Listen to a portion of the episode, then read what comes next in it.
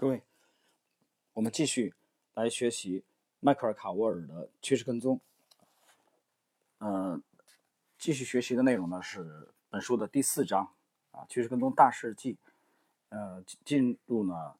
这一集进入第一百二十页啊，这一节是加利福尼亚州的安然公司和天然气公司。如果你分析两千年最后几个月和几乎整个二零零一年的天然气市场，你就能发现交易机会。对趋势跟踪交易者来说，天然气市场的急剧波动意味着巨大的胜利。输家是安然公司和加利福尼亚州政府。安然公司的瓦解是贪欲、恐惧以及无能的一个典型案例。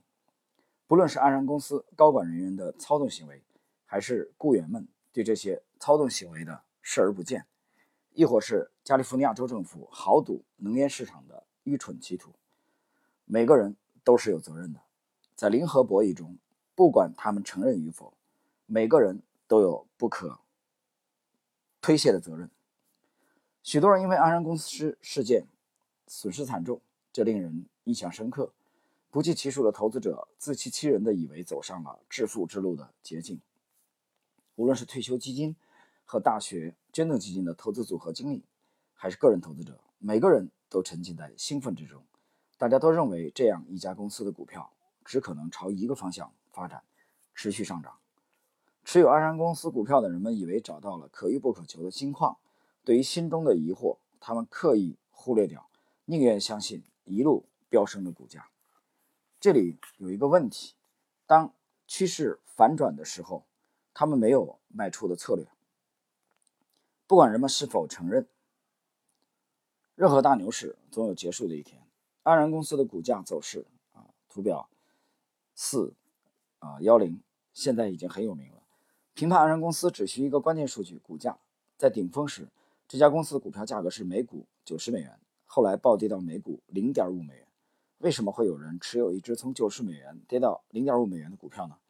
总让安然公司设置了前所未有的大骗局。难道那些一路持有股票，直到每股跌到零点五美元的投资者？就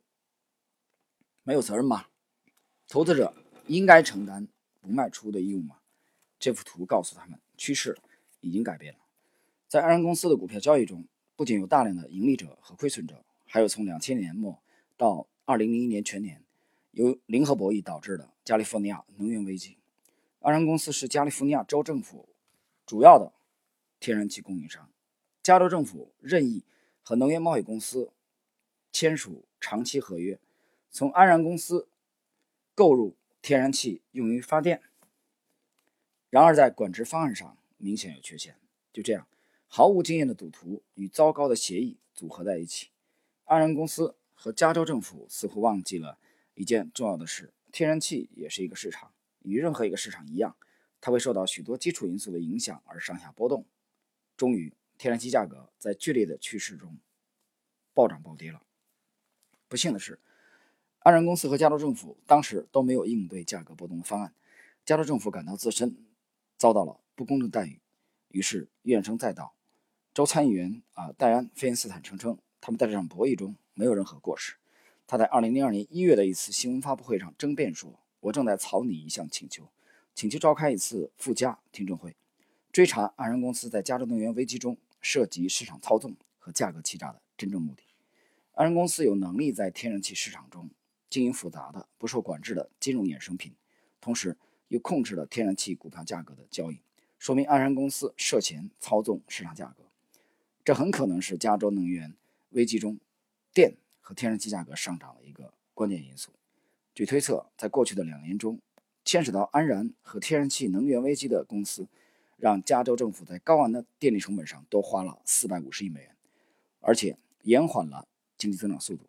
如果你看看安然公司的股价走势和天然气的价格走势，你一定会对费因斯坦的陈述提出疑问。呃，解释一下，这个本书的第一百二十一页啊，作者附上的是安然公司的周 K 线图啊，周 K 线图。这个安然，我们可以看到它最高的股价啊，达到了九十美元这个附近啊，后来一路暴跌。我们继续。为什么加州政府非得和安然公司这样的企业签订严格的合约呢？为什么加州政府要要做高风险衍生品的交易呢？为什么他们不能应对天然气价格的波动呢？加州政府必须因自身的决策失误而接受谴责。任何人随时都可以在纽约商品交易所买卖天然气，任何人都可以建立一个天然气头寸、投机和套期保值的机会，为每个人准备着。这并非什么新鲜的概念。当然，趋势跟踪交易者也在玩天然气博弈，为了利润而追随起伏的趋势。呃。以下呢，就是这个作者附上的啊图表四幺二趋势跟踪交易者的业绩啊，这其中有邓恩资本管理公司的 WMA 基金啊，它在两千年的呃十月到两千零一年一月连续四个月的收益啊，分别是呃正的百分之九点一二啊，正的百分之二十八点零四啊，正的百分之二十九点三九和正的百分之七点七二。啊然后第二个张表罗列的是啊，我们改一种说法吧，啊，约翰亨利金融与金属公司啊，两千年十月啊到两千零一年一月，统计也是四个月啊，分别是盈利百分之九点三九、百分之十三点三三、百分之二十三点零二和百分之三点三四啊。第三是罗列的是这个格雷厄姆资本管理公司 K 四基金，也是同期啊，两千年十月到两千零一年一月这四个月。收益率分别是盈利百分之一点四四，盈利百分之七点四幺，盈利百分之九点三七和盈利百分之二点三七。好，后面还有曼恩兹投资公司、坎贝尔金属与金融啊、皮萨切克资本管理公司啊、亚伯拉罕交易公司，这些我们就不再啊一一给大家呃罗列了。好，我们继续。安然公司一名员工对整个事件感到心灰意冷，他说：“我的同事们在退休金上遭受了如此惨重的损失，除了自己，他们不应该责备任何人。”一个人失职了就不应该被奖赏，这是一个令人伤心的结果，但这就是现实。不论是杰纳斯这样的共同基金公司，还是由州政府经营的退休基金，一概没有制定退出安然公司的方案。他们全都购买了这只股票，却从来没想过要卖出。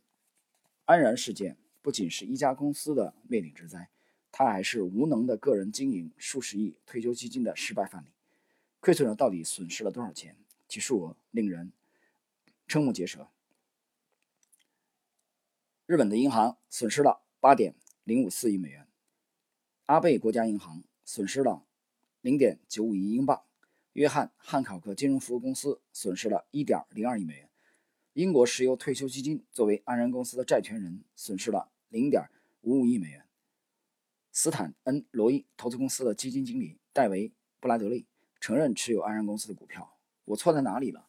如果要问我从这件事学到了什么，我想自己学到的还是那个老教训：那些财务数据完全不合理。假如你当时看看那些数字，资产负债表早就向你表明了真正的问题。呃，其实我们当啊每次读到这里的时候，我们就在想啊，这个财务数据的问题，财务数据作假注水的问题，这个问题其实自古以来就有，啊，古今中外都有。并不是当年的银广夏一家的问题，并不是当年的这个东方电子一家的问题啊，这个可以说啊，亘古至今这玩意儿没有消失过啊，做假账没有消失过啊。当年的朱相在给这个会计学院呃毕业典礼去讲话的时候啊，有一个题词啊，这题词内容很简单啊，就四个字，哪四个字呢？不做假账。当我看到这个报道的时候啊，我不禁觉得非常的悲哀，啊，不做假账啊，居然作为了这个啊会计人员的这个高层领导对他们的啊寄语，你不觉得内心深处有一种悲凉吗？好了，我们这个不展开啊，继续。公共退休基金账户也不顾一切的在安然公司身上下赌注。堪萨斯州公共职员退休基金花费了约一百二十万美元，购买了约八点二万股安然公司股票。堪萨斯州证券委员会委员戴维·布兰特说：“那是基于安然公司显而易见的收益增长。许多分析家推荐它为一只强势股。”呃，沃斯堡市退休基金在安然公司上损失了将近一百万美元。德克萨斯州教师退休基金最初在九四年六月开始购买安然公司的股票，其带来的可估计损失。大约两千三百三十万美元，而无法估计的净损是大约是一千两百四十万美元。阿马里罗市的吉姆·西姆斯担任董事达六年，并担任董事会主席。他说：“我们是人，如果你进行投资，你既可能成功，也可能失败。如果你被灌输了错误的信息，你很可能无法保护自己。我们适时做了安全防范。安然公司的破产与其他企业并无二致，只是亏损者。”为了粉饰自己的损失，可能把他们的破产成为新出现的问题。但是，尽管公司的名称会变，游戏本身却不会改变。在安然事件中有一个有趣的现象，即安然公司的股价和天然气价格紧密相关。从本质上来说，在安然公司的股票上赔钱，就意味着在天然气上赔钱，两者连为一体。买入并持有安然公司的股票，相当于买卖天然气的衍生品，这让那些禁止从事投机交易的共同基金和退休基金。可以利用安然公司进入天然气市场的投机，他们不只是为了买入和持有安然的股票，还有其他企图和目的。通过买入和持有安然股票，从而间接的持有天然气，这些都有数据作为佐证。是这样啊，这个每次啊，当读到这个细节，呃，我都在想啊，作为安然啊，包括这个零八年的时候，房利美和房乐美啊两房的这个这个债券。啊的违约，呃这些迹象，呃包括刚才我们谈到的这个作者提到了这个做假账的问题啊，财财务数据操纵的问题，我刚才也讲了自己的看法。亘古至今，这玩意儿从来没有消失过，以后也不会消失啊。我说那成熟市场，成熟市场可能会好一些，但是也不会绝对的消失。为什么？因为人性没有变啊，人性的贪婪啊决定了利益，所以那么那我们讲趋势跟踪来说。可能很难，这个完全深入到这个这些报表的背后啊，去挖掘他们的到底真实程度有多多高。但是呢，我们从图表本身或许是一个相对的呃这个安全的途径。当然，图表也能作假啊，图表也能作假。但是怎么去规避图表的作假呢？我相信对每一个有专业交易模型的人来说啊，这是一个非常的实用啊，但是一个非常隐秘的话题啊，就这里边可能牵扯到每一个这个具体的职业。专业交易模型的啊，核心核核心的东西了啊，这个模型的内核了啊。好，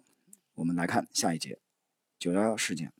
二零零一年九幺九月十一日，证实了宏观尺度上的不可预见性。有谁能预知这场浩劫呢？在讨论九幺幺事件之前，我们先从普遍意义上思考一下埃德斯科塔的话：意外是指人们事先没有觉察觉到的事情。如果你已经顺势而行，那么意外就不会发生在你身上。没有人能预测到这次恐怖袭击会导致华尔街休市长达四天之久，不像那些在九幺事件之前不会做出投资决策的人那样。趋势跟踪交易者一如既往地保持着他们的平衡感，面对市场，他们像往常一样应对。在这一事件发生之前很久就已经做好了计划。趋势跟踪交易者在袭击发生之前做空股票和做多债券，因为当时市场已经有那样的趋势，如。萨利斯资本的合伙人马蒂埃尔利希就曾谈到，他们是多么幸运的，在九幺幺事件之前就控制好了头寸。坎贝尔公司的执行副总裁吉姆利特尔指出，外汇市场同样延续着之前的趋势，在袭击之前，美元就已经开始走软，因此坎贝尔在那时就做空了。他还指出，坎贝尔依据已确定的趋势，在九幺幺事件之前就已做多了债券，做空了全球股指期货。他们的头寸变化并非是九幺幺事件所引发，他们进出市场的决策在九幺幺事件发生之前很久就已经付诸实施了。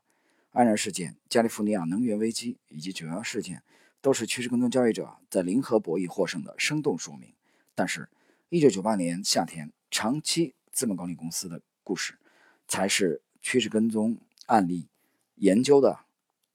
典范。呃，那么这里边。啊，牵扯到了其实，呃，本书当中的一个光辉灿烂的案例。这个案例其实我想，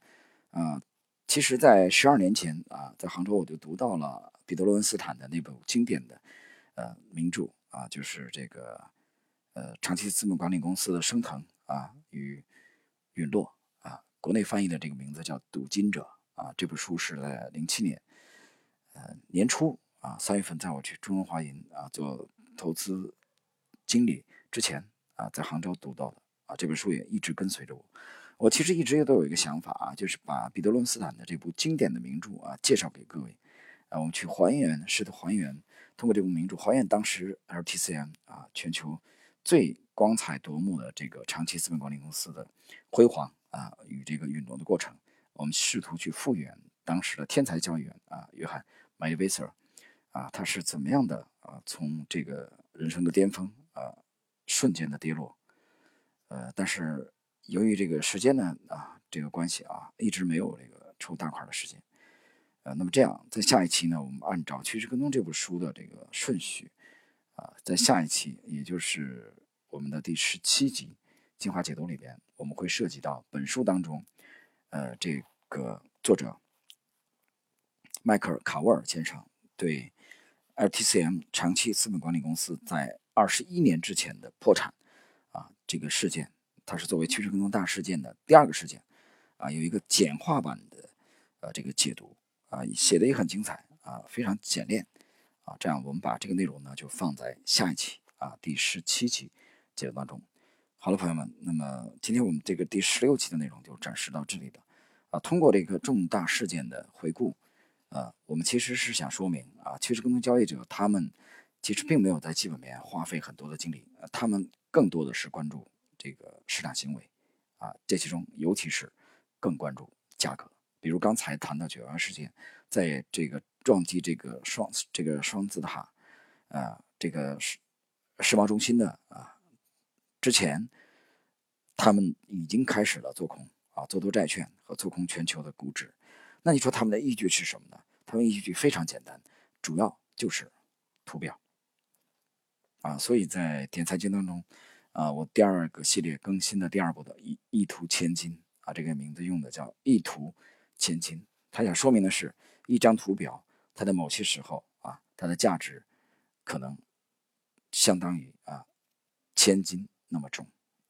好了，朋友们，今天我们第十六集的内容就到这里啊，谢谢。